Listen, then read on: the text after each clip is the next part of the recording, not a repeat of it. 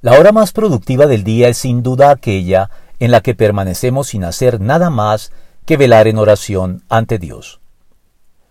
Oscar Chisgal escribió un artículo en el que recogía numerosos ejemplos concretos de hombres ilustres o anónimos que demuestran con su propia experiencia cómo la continua y disciplinada dedicación de una hora del día a provechosas actividades diferentes a las de sus trabajos cotidianos les habían traído evidentes beneficios, no solo a ellos, sino también a los demás, enriqueciendo notoriamente su vida espiritual, confirmando así la convicción bíblica de que todo tiene su momento oportuno y la consecuente recomendación a aprovechar al máximo cada uno de ellos.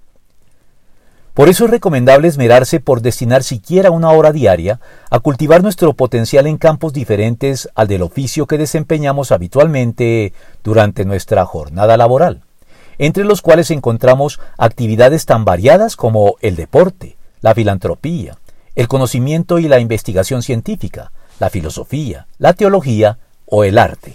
Pues independiente de lo que escojamos, y como lo dice Chisgal, lo importante es que nuestras horas de soledad sean productivas, aunque a veces únicamente nos proporcionen un sentimiento de bienestar.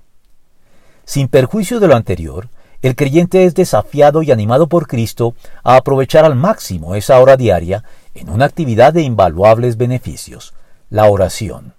Luego volvió a sus discípulos y los encontró dormidos. Simón le dijo a Pedro, ¿Estás dormido? ¿No pudiste mantenerte despierto ni una hora? Vigilen y oren para que no caigan en tentación. El espíritu está dispuesto, pero el cuerpo es débil. Marcos 14, 37 al 38.